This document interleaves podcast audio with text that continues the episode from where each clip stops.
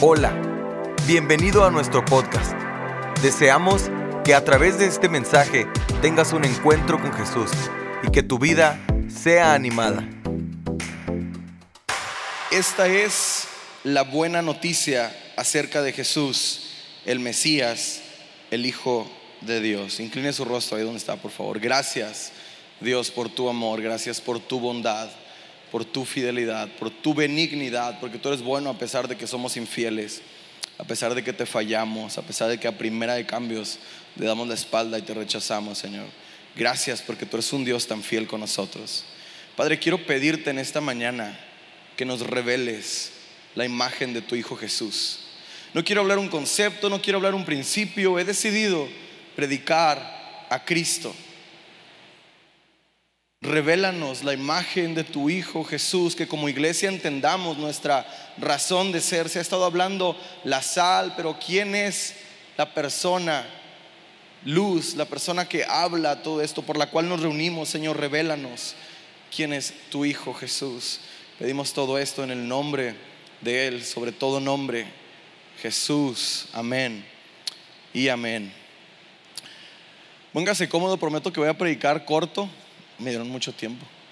Prometo que va a ser breve. Ah, hace unos meses estuvimos llevando una serie en el Ébate que se llamó El Jesús que nunca conocí.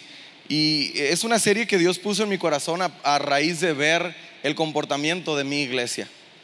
Es una serie que Dios puso en mi sentir, en el sentir de mi esposa, ah, al ver cómo la iglesia, nuestra iglesia, aún voy a hablar, no generalizar, pero voy a hablar por nuestra iglesia, como es una iglesia de demanda, una iglesia de consumo, una iglesia que está siempre eh, expectante de que su necesidad sea suplida.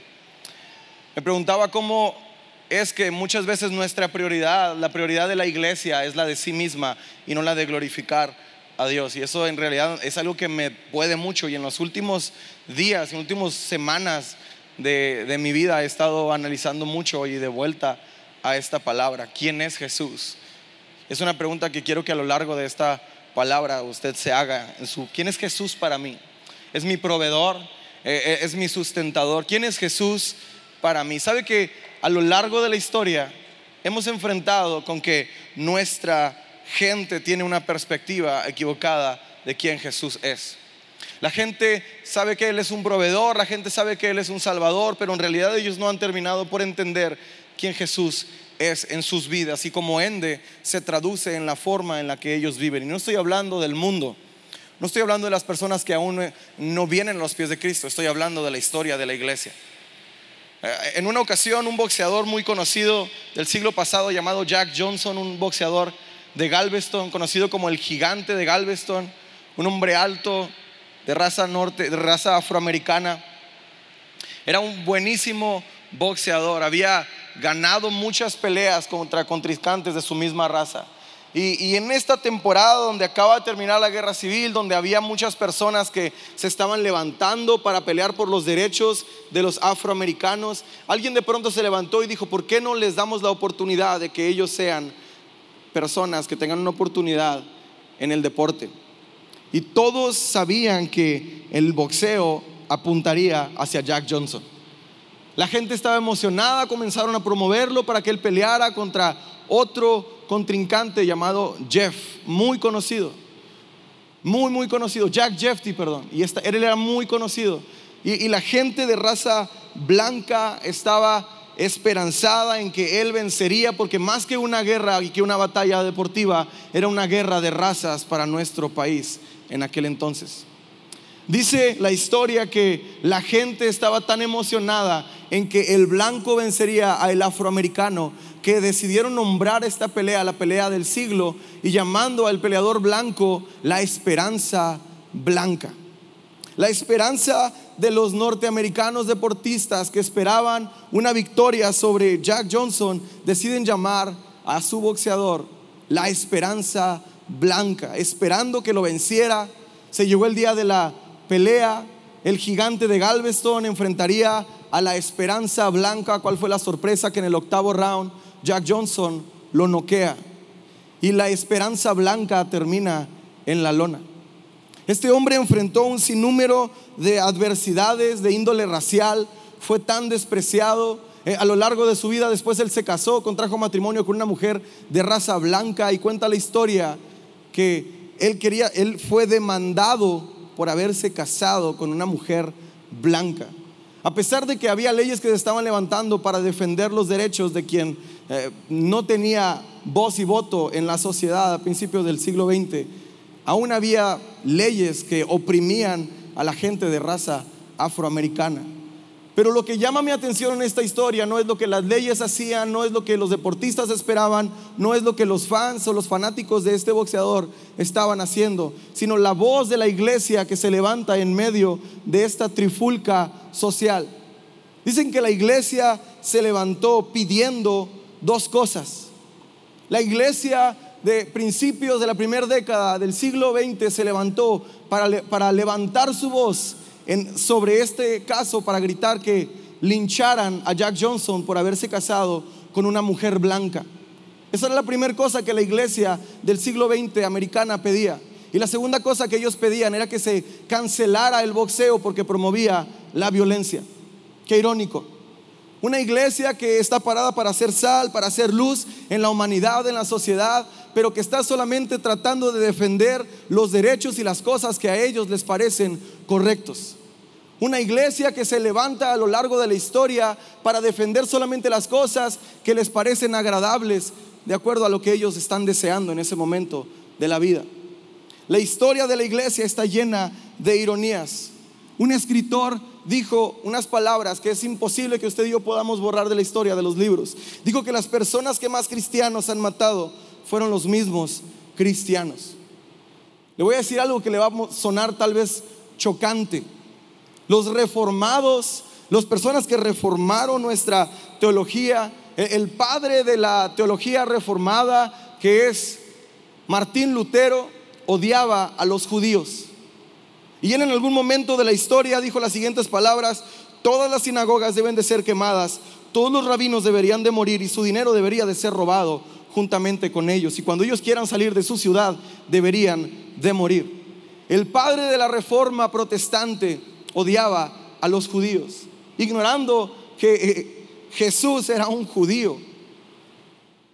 La historia de la iglesia ha estado llena de ironías. La historia de las personas que han cargado el Evangelio a lo largo de la historia por dos mil años han sido personas que han vivido una vida llena de incongruencias. Y con esto no estoy diciendo que Martín Lutero era malo. Con esto no estoy diciendo que eh, otras personas eran malos. Dios los usó para una temporada de su vida para que cargaran el Evangelio hasta cierto punto. Pero una mala perspectiva de Jesús les llevó a hacer cosas incongruentes a quien Jesús era. Y la pregunta sigue sonando en nuestros corazones, en verdad. Si esos hombres que revolucionaron el cristianismo, Hombres como Juan Calvino, que cuando Miguel Servet no creyó como él, dijo, cuando vengas aquí a Ginebra te voy a matar. Y terminó por matándolo, terminó matándolo con una estaca, clavándolo al piso a las afueras de la ciudad de Ginebra. A lo largo de la historia nos encontramos, no estoy diciendo que él era malo, pero si esos hombres que reformaron, que han dejado un legado teológico tan fuerte para nosotros, tuvieron errores por una mala perspectiva de quien Jesús no era. ¿Qué le hace pensar a usted y a mí que usted y yo tenemos un concepto correcto de quién Jesús es? Cuando pensamos en esto, pensamos siempre en la Santa Inquisición, eh, cómo han hecho daño. El mismo Hitler, cuando lo cuestionaron por el holocausto, por todas las muertes que hizo a los judíos, se escudó en las palabras de Martín Lutero. Dijo, el padre de nuestra nación, el, el alemán más respetado en nuestra patria dijo que hiciéramos eso con los judíos. ¿Por qué no hacerlo?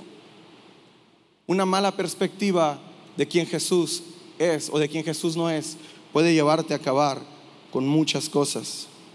Esto es algo tan incongruente con quién Jesús es. Jesús dijo en el Evangelio de Mateo capítulo 11, versículo 28, yo soy manso y humilde de corazón.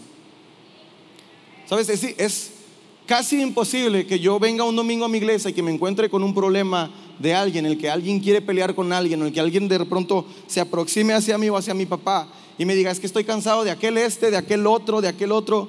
Antes de subir tuve un caso así. Porque no tenemos una perspectiva correcta de quien Cristo es. Y la mejor forma de usted y yo tener una perspectiva correcta de quien Cristo es, no es escuchando solamente al pastor, no es escuchando a su predicador favorito o al predicador de moda, o ver qué frase va a poner el doctor César Lozano en Facebook. La mejor forma de usted y yo poder tener una perspectiva correcta y cambiar nuestra idea de quién Jesús es, es corriendo a su palabra. A través de su palabra, a través de los evangelios. ¿Sabe? Jesús no es solamente nuestro Salvador. Jesús no caminó 33 años en la tierra solamente para salvarnos. Él vino para dejar un patrón de conducta para que usted y yo imitáramos. Pablo dijo algo poderoso que usted y yo probablemente no podríamos, no tendríamos el valor moral de decir. Qué ofensivo viene Edwin. Discúlpeme, pero el Evangelio es ofensivo. El Evangelio es ofensivo. Si el Evangelio no nos golpea en la cara, usted y yo jamás podremos correr en arrepentimiento a la cruz. Pablo dijo, sed imitadores de mí así como yo lo soy de Cristo. Podríamos usted y yo en esta fecha pararnos y decir a nuestros vecinos, a nuestros colegas de trabajo, imítenme. Es fácil que nos imiten cuando el mundo nos ve. Pero podríamos decirles, imítame quién soy yo cuando nadie me ve. Imítame quién soy yo eh, cuando no está mi pastor. Imítame quién soy yo cuando no está mi esposa. Al menos yo no podría hacerlo. Necesitamos tener una perspectiva correcta de quién Jesús es. Jesús no fue solamente nuestro Salvador, él fue y Él es nuestro ejemplo a seguir. Y si no estamos conociendo quién Él fue, entonces, ¿cómo nos haremos llamar cristianos? Me encanta porque Jesús es una persona tan rica en carácter que usted y yo podríamos escuchar domingo a domingo mensajes sobre Jesús y cada domingo aprenderíamos algo nuevo. Yo quiero regresar de, de vuelta a Marcos capítulo 1, versículo 1 y vamos a dejar que la Biblia hable por sí sola. Dice Marcos capítulo 1, esta es la nueva noticia acerca de Jesús, la Reina Valera, seguramente la Biblia que usted tiene, dice, este es el Evangelio. Me encanta porque la nueva traducción viviente reemplaza la palabra Evangelio por nuevas noticias, por buenas noticias. Eh, es importante que analicemos nuestra perspectiva de evangelio. Seguramente si yo pregunto a usted, ¿qué es el evangelio? Usted me va a decir, el evangelio es que el hombre estaba destituido de la gloria de Dios a causa del pecado de Adán y de Eva, eh, estábamos alejados de él, Dios envía a su Hijo para, para morir y remitir los pecados de nosotros, para redimirnos, y es por eso que nosotros tenemos hoy acceso al Padre. ¿Es cierto? Eso es el evangelio. Pero el evangelio es mucho más que un término religioso. De hecho, en los tiempos de Jesús, en los tiempos en los que Juan el Bautista grita esto, que Marcos, Juan Marcos escribe esto, Juan Marcos no estaba hablando nada que tuviera que ver con religiosidad. El término evangelio, más que ser un término religioso para nosotros, en aquellos tiempos el término evangelio era un término civil. Esta palabra se usaba en dos ocasiones en el imperio romano. La primera era cuando había un nuevo César. Un evangelista iba por todas las regiones del imperio romano anunciando que había una nueva esperanza, que había una nueva fiesta, que habría un nuevo rey que llegaría, que habría un nuevo emperador, que sería una esperanza para transformar la situación del imperio romano, en el que levantaría su economía, en el que cambiaría todo. El evangelista está relatando las buenas nuevas de que ha llegado un nuevo rey a establecer su reino sobre esta tierra. Usted y yo necesitamos entender que, que no es más el reino de mi vida, no es más el deseo de mi carne, no es más el deseo personal que yo tengo ahora de cumplir lo que yo estoy deseando o lo que yo deseaba obtener, sino que hay un nuevo rey ahora sobre mi vida y su nombre es Jesús. Estamos como iglesia entendiendo eso. ¿Qué entiende por evangelio? Hay gente que dio su vida por este evangelio. Y usted y yo nos quejamos porque no es el pastor quien lo está compartiendo. Esto es el evangelio, iglesia.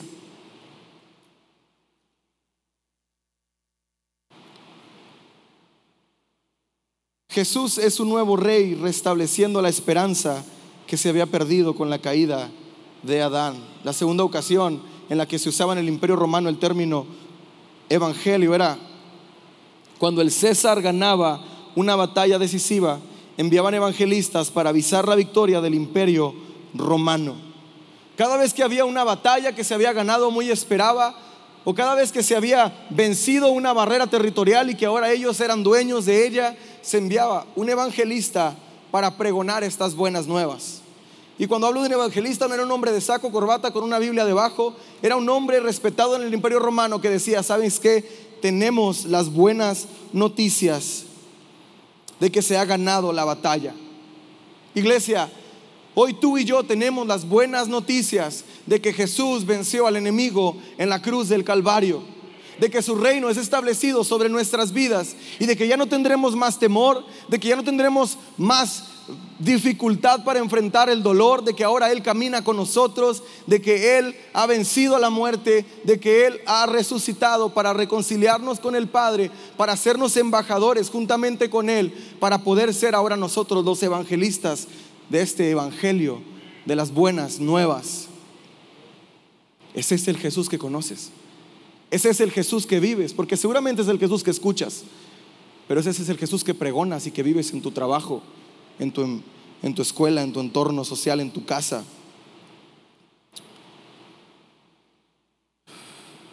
El Evangelio es que Jesús ya ganó enfrentando todo en la cruz y dándonos acceso al Padre.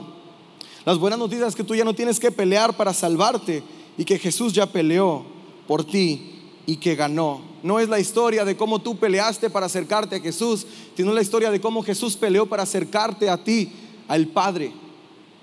Es tan importante que entendamos que esto es el Evangelio de las buenas nuevas. Y continúa diciendo, dice, el principio del Evangelio de Jesús, dice la Reina Valera. Esta es la buena noticia acerca de Jesús, el Mesías. Pero ¿qué significa Jesús, el Mesías? Cristo, el Evangelio de Cristo, como lo dice Jesucristo. Mucha gente me tocó una señora que me dijo, pues es un nombre completo de Jesús, Jesús es su nombre, Cristo su apellido. Jesucristo. No, no tiene nada que ver con eso. Cristo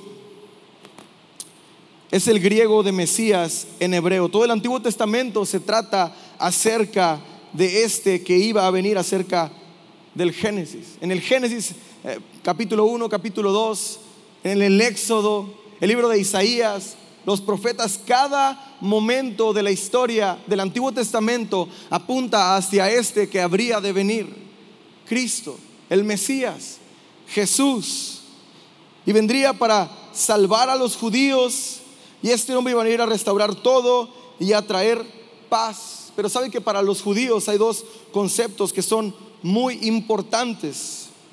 El primero de ellos es Mesías y el segundo es Shalom. Shalom es la paz perfecta es la armonía en nuestro interior. Cuando usted y yo no entendemos quién es nuestro shalom o qué es shalom, usted y yo enfrentamos la, la dificultad, enfrentamos el problema intranquilos, porque no entendemos que alguien ya venció, porque no entendemos que Él es un Dios de amor y un Dios todopoderoso, un Dios justo, un Dios que pelea por nosotros. Cuando usted y yo no entendemos que Shalom es una paz interior que deposita Dios en nuestras vidas, usted y yo vivimos una vida intranquila y usted nunca podrá tener paz verdadera sin conocer a el Mesías. Una persona dijo una vez que el hombre fue creado con un hueco del tamaño de Jesús en su vida. ¿Con qué estamos tratando de llenarlo? Sabe, hace unos meses íbamos camino a Juárez, mi esposa y yo cruzamos, tomamos un Uber y nos levantó un muchacho en un carrito rojo y si alguien ha tomado un Uber, saben que algunos son muy platicadores, este era el caso nos dice, ¿cómo están? Buenos días. Eh, ¿A qué se dedican? Somos líderes de jóvenes en una iglesia. Ok. ¿Sabes que mi papá era pastor? Me dijo el muchacho. Wow, qué padre. ¿Y, tú estás en la iglesia? No, me dijo, no. Ese es el caso. Yo no estoy en la iglesia. Yo decidí apartarme de la iglesia cuando el cristianismo me prohibía desarrollarme en el área profesional de mi vida. Wow, le dije. ¿Quién te dijo eso? Le digo. Sí, la iglesia me prohibía ser una persona profesional porque me decía y me alegaba que Cristo iba a venir pronto y que todo eso se iba a quedar aquí en la tierra. Y le digo, ¿y, qué onda? ¿Estudiaste? Dice, sí, tengo esto, tengo esto, he alcanzado ciertos logros académicos. Pero lo triste de todo es que tengo dinero, me va bien en Uber, lo estoy haciendo en una temporada de mi vida que estoy de vacaciones, tengo una niña hermosa, tengo una esposa muy buena, soy felizmente casado, pero sigo teniendo un vacío en mi corazón. El hombre tiene un hueco en su vida del tamaño de Jesús que está tratando de llenar con dinero, que está tratando de llenar con mujeres, que está tratando de llenar con vicios, que está tratando de llenar con alegría, con cosas humanas, pero mientras no conozca a su Mesías, aquel que traería el shalom genuino a nosotros, seguirá viviendo una vida intranquila. Y el Evangelio de Dios nos dice que Él ha vencido, que Él es un rey que ha venido a establecer su reino y que es el Dios esperado por nosotros. Siendo honestos, todos en algún punto de nuestra vida hemos experimentado esta soledad. Siendo muy sinceros, en algún punto, aún de tu vida en religión, has enfrentado un momento de soledad, de tristeza, de decepción, porque no te saludaron, porque no te dijeron lo que esperabas, porque no te miró el pastor, porque no sucedió lo que tú esperabas, es importante que entiendas que la paz de Dios sobrepasa todo entendimiento. Me encanta, Pablo le escribe a la iglesia de, los Filipos, de Filipenses y les dice, Filipenses 4, 7, y la paz de Dios que sobrepasa todo entendimiento guardará vuestros corazones y vuestros pensamientos en Cristo Jesús. ¿En qué estás depositando tu esperanza? ¿En qué estás depositando tu esperanza? Sabes, estamos a pocos días de comenzar la conferencia de jóvenes y me han preguntado cada vez, ¿por qué esperanza? ¿Por qué le quitaste el nombre sin santidad? Nadie verá al Señor. Estaba bien largo y no lo entendían y al final me tiene un congreso sin santidad. ¿Por qué esperanza? Sabía que El Paso es una de las ciudades con índices más altos de suicidio. Sabía que en nuestra universidad hay muchos suicidios. ¿Sabía que las edades entre 18 y 35 años son las edades más atacadas en suicidio, en deserción matrimonial en nuestra ciudad? Mientras que la iglesia está escuchando quién es la, la luz, la, la, sal, bien quien predica, a ver cómo está aquel, a ver si me saludó aquella, a ver si no me saludó aquel, a ver cómo vino vestida aquella. Usted y yo somos la sal de la tierra y la luz de este mundo. Pero hemos perdido nuestro sabor y hemos perdido nuestro brillo porque no entendemos quién es Jesús en nuestra vida. Es por eso que nosotros hemos decidido llamar esperanza, porque creemos que la iglesia es la esperanza para la humanidad. Creemos que la iglesia es el plan perfecto de Dios para reconciliar a la humanidad con el Padre. Y estamos deseosos de que nuestros jóvenes, las personas de nuestra ciudad, puedan entender que es Jesús no es el dinero, no es tu noviazgo, no es la resolución o, la satisfacción que pueda darte una relación, no es la tranquilidad que pueda darte tu novio económica o tu esposo, no es la paz que pueda darte eh, eh, la legalidad de estar en este país. Nuestra esperanza, iglesia, tiene nombre y se llama Jesús. Nuestra esperanza tiene nombre y se llama Jesús. Es Jesús tu esperanza. ¿En quién estás depositando tu esperanza? ¿Es en un trabajo? ¿Quién es tu esperanza? La profecía del Mesías promete que vendría alguien que traería paz y libertad. Conocer a Jesús nos quita toda culpabilidad, todo temor. Es imposible encontrar paz sin antes haber encontrado a el Mesías, Jesús. Si tú estás en este auditorio y estás viviendo una vida intranquila y has tratado todo, has perseguido todo lo que el mundo te dice, be all you can be, sé todo lo que puede ser, just do it, y sigues viviendo una vida intranquila, una vida vacía, es porque no te has encontrado con el Mesías. Puedes tratar de mil formas, pero hasta que conoces a Jesús, Él restablece tu alma. Un mundo que nos dice, ten paz contigo mismo ¿Ha escuchado eso? Ten paz contigo mismo. Amiga, solo haz lo que tú quieres, amiguis. Amiga, no le hagas caso a lo que te digan. Haz lo que tú quieras. Ya no escuches a tus papás. Haz lo que tú quieras. Una, una supuesta paz que nos dice, ten paz contigo mismo. ¿Cómo podremos tener paz con nosotros mismos cuando las personas que más nos hiere, nuestro mayor enemigo somos nosotros mismos? Cuando usted y yo nos miramos al espejo nos recordamos nuestro pecado, nos recordamos nuestras fallas, cuando nos paramos a un lado de personas que no están a nuestro nivel espiritual o a nuestra altura académica, somos nosotros mismos quienes nos golpeamos, quienes nos herimos. ¿Ya viste que no eres como ella? ¿Ya viste que nunca tendrás lo que él tiene? ¿Cómo podremos tener paz conmigo, con nosotros mismos, cuando nosotros mismos somos nuestro mayor enemigo? La única forma de tener paz es solamente a través de Cristo. Romanos 5, capítulo 5 dice, justificados pues por la fe tenemos paz para con Dios por medio de nuestro Señor Jesucristo. Hemos entendido que esta es la buena noticia del Evangelio. Jesús es el Mesías tan esperado por los judíos que vendría a restablecer la humanidad. Pero me encanta que termina diciendo, dice, esta es la buena noticia acerca de Jesús, el Mesías, y por si no fuera poco, Juan Marcos dice lo siguiente, de acuerdo a lo que Juan el Bautista decía, el Hijo de Dios. Esta es una afrenta directa al imperio romano. ¿Sabe que el imperio romano, cada vez que moría uno de sus emperadores, lo elevaba a nivel de, a nivel de deidad? Y decían que era un dios. En el imperio romano predominaba la cultura de Júpiter. Ellos adoraban al dios Júpiter. Y los sacerdotes de Júpiter eran la mayor autoridad. Así que el emperador tenía que someterse a todo lo que el sacerdote de Júpiter tenía que decirle. El emperador no era la mayor autoridad en el imperio romano hasta que César Augusto viene a el poder. Y él dice, no, no, no, no, ya estoy cansado de eso. Yo soy la mayor autoridad. Yo no soy, yo no voy a ser un Dios hasta que muera. Y es cuando Él se autonombra el Hijo de Dios. Él dice, yo soy la máxima autoridad del universo. Marcos es el primer evangelio que se escribe y arranca con esta fuerte declaración. Dice, esta es la buena noticia acerca de Jesús del Mesías, el Hijo de Dios. Él estaba enviando un mensaje fuertísimo al César al decirle esto. Esta fue la causa por la cual fue Jesús crucificado por nosotros, ¿sabía? El Evangelio de Juan capítulo 10. Está Jesús en la fiesta, se acercan a unos pasillos y le preguntan, ya dinos Jesús, dinos, dinos la neta, ¿eres tú el Hijo de Dios? Y Jesús les dice, es que yo se los he estado diciendo siempre. Es que siempre se los he dicho. ¿Sabes? Se me hace tan ridículo que me ha tocado personas que han dicho, es que Jesús nunca dijo que es el Hijo de Dios.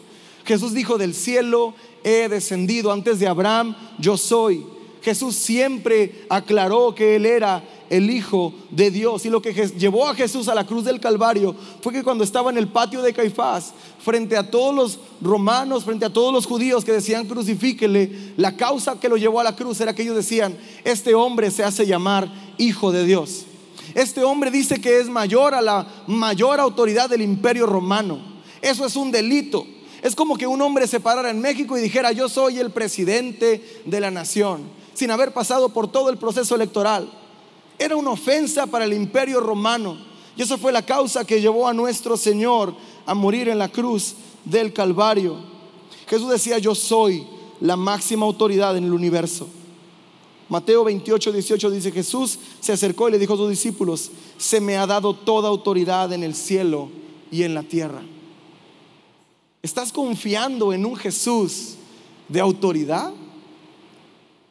Vive tu vida en torno, vives tu vida en torno a un Jesús que es mayor a cualquier autoridad. Estás eh, rindiendo todo, estás viviendo una vida cristiana como te haces llamar cristiano porque cargas una Biblia y escuchas a Marino o a Marcos Witt, o si eres moderno a Gilson, o si no te gusta Gilson a Tales Roberto. O estás en verdad viviendo una vida consciente de que hay un rey que ha venido a establecer su reino, el rey esperado por siempre, y que es el Hijo de Dios, la máxima autoridad en el universo, por el cual las montañas se alinearon, por el cual las estrellas fueron creadas, el cual cuando abre su boca la tierra tiembla. Estás viviendo una vida consciente de que ese es el Dios que tú y yo vivimos. O vives una vida de altar. ¿Sabe? La primera vez que hablé este término con mi papá, se molestó conmigo. Le dije, papá, encuentro que nuestra iglesia está viviendo una cultura de altar. Y me dijo, ¿qué esperaba? Somos cristianos. no, no, no, no va por ahí. Nuestra iglesia está viviendo una subcultura de altar. ¿Cómo es esto? Solamente cerca de este lugar Dios me va a escuchar. Solamente a los que Dios se suben aquí Dios va a escuchar y a entender y a obedecer o a honrar. Solamente cuando estoy cerca de este edificio tengo que comportarme bien, agarrarle la mano a mi esposa. Aún yo he vivido eso. Estamos viviendo una subcultura de altar, amando el agua, pero rechazando la fuente, ignorando que fue el mismo Jesús el que por el cual se edificó un altar. Ignorando que fue todo en el Antiguo Testamento giraba en torno a Jesucristo. ¿Quién es Jesús en tu vida? Fíjate el contraste entre Jesús y el César. Es algo impresionante. El César reinaba a través de matar y él llegó a su autoridad matando, mientras que Jesús llegó a su autoridad muriendo. César consigue reinar sobre la gente a través de la intimidación y la violencia, mientras que Jesús reina y establece su reino en las personas dando perdón y dando amor. César mantiene su imperio amenazando a las personas, mientras que Jesús extiende su reino dando libertad y amor incondicional. Si estás viviendo una vida de juicio, muy probablemente no estás entendiendo el Evangelio de Jesús. Hay un gran contraste entre el reino del mundo y el reino de Dios. Y esto nos demuestra que el título de Jesús es un título, escucha, con eso termino, de autoridad. El título de Jesús, Hijo de Dios, es un título de autoridad. Jesús merece nuestra sujeción, Él merece que nosotros estemos entregados a Él, Él merece que no solamente le admiremos, que no sino que le adoremos. Eh, Él no espera que tú le veas como un maestro bueno.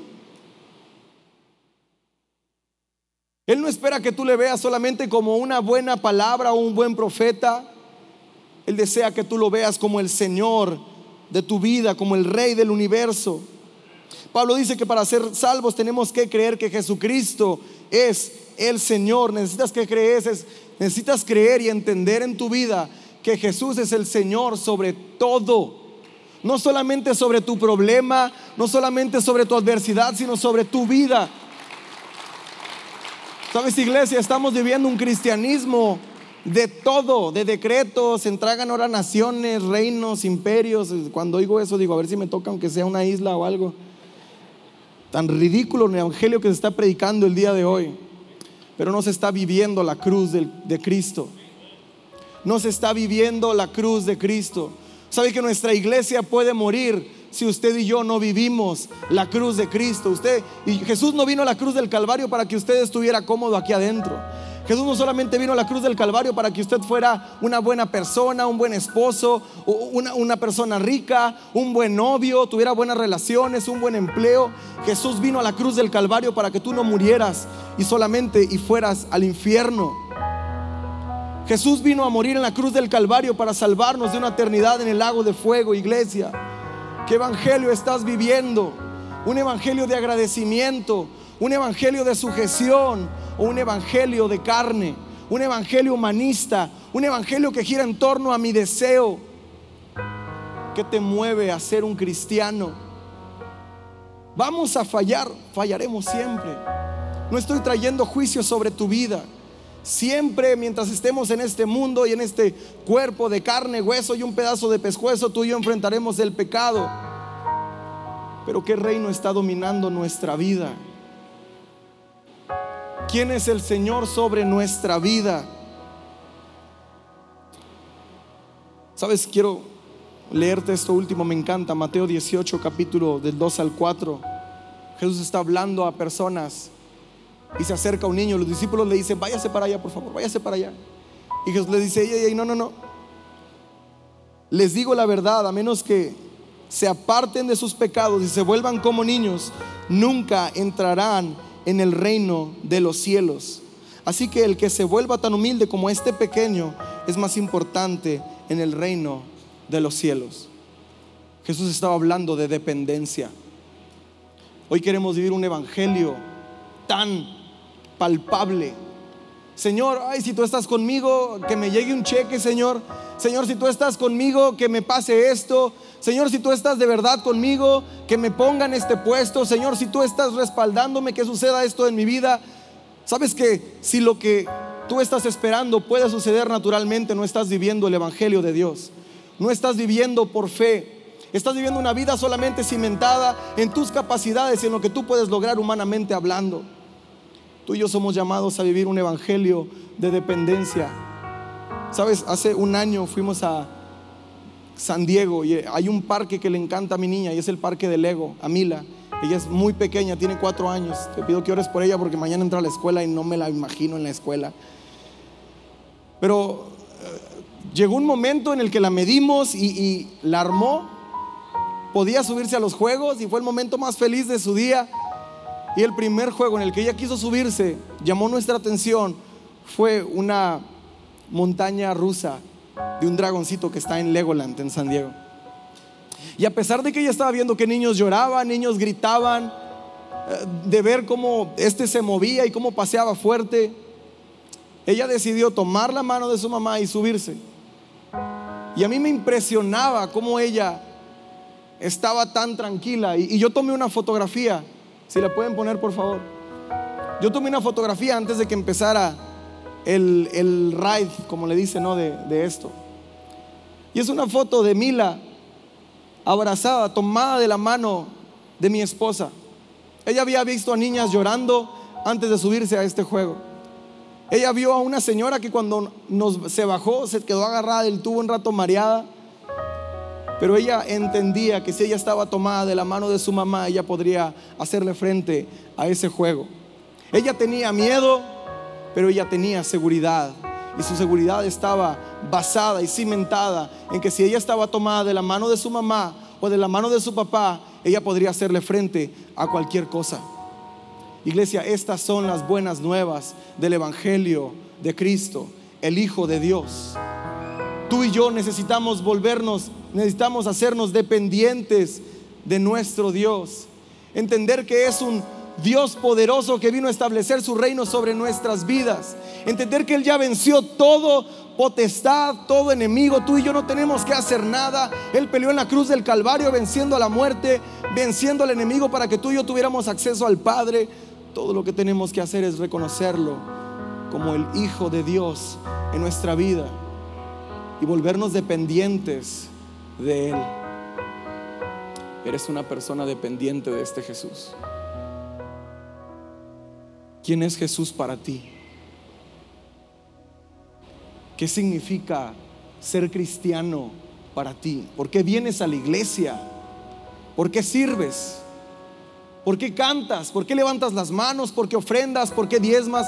¿Por qué cada domingo te tienen que explicar por qué diezmar? ¿Por qué ofrendar? ¿Por qué lo haces?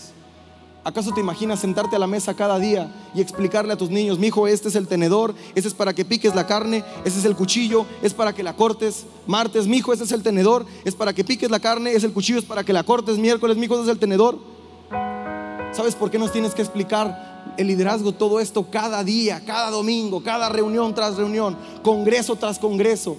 Porque no entiendes quién es Jesús, porque no estás viviendo la cruz, porque no estás viviendo su evangelio. Somos una iglesia dependiente de cualquier cosa que humanamente podamos lograr, pero no estamos viviendo un evangelio totalmente dependiente en el Hijo de Dios. Inclina tu rostro ahí donde estás. Alguien dijo que para acercarse al trono de Dios hay que acercarse con arrepentimiento. Sabes, esta palabra no está intencionada en traer juicio a tu vida, sino en traer libertad a tu vida. Libertad de cadenas de opresión, libertad de dependencias de dioses alternos a el único Dios. Vamos iglesia, fue Jesús quien murió por ti, por mí en la cruz del Calvario. Porque estamos viviendo como estamos viviendo porque somos tan dependientes de otras cosas. Toma un momento y ponte a cuentas con Dios. Su Espíritu Santo está en este lugar y Él no te acusa, Él no te enjuicia, Él desea sanarte. Espíritu Santo, revélanos la imagen de tu Hijo Jesús. Danos un entendimiento vivo de la cruz. Permítenos ver los ojos de fuego de nuestro Jesús, de ese Dios de amor. Dios, permítenos entender que la ira tuya cayó sobre tu Hijo y que esa ira me pertenecía a mí por mi pecado. Enséñame a vivir una vida en agradecimiento. Hazme libre de toda codependencia que tenga, de cualquier otra cosa que me está alejando de adorarte. Tener un Dios es adorarlo. Y esto va mucho más allá de cantarle. La adoración es un término de entrega total, entrega extravagante.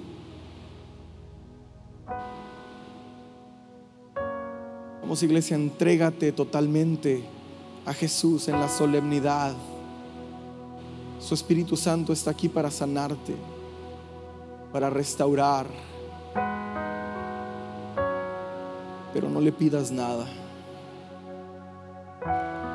Solamente pídele que te refleje, que te revele la imagen viva de Jesús. Gracias Señor por tu palabra porque siempre nos confrontas en la simpleza de ella. Porque tu palabra es como un espejo, dice Pablo a la iglesia de Corinto, que nos va transformando de gloria en gloria hasta ser cada vez más como la imagen de Cristo. Deseamos que Dios haya hablado a tu vida de una forma especial. Si deseas saber más sobre este ministerio, visita nuestra página www.canticonuevo.tv y nuestras redes sociales Cántico Nuevo EP. Y recuerda, tus mejores días están por venir.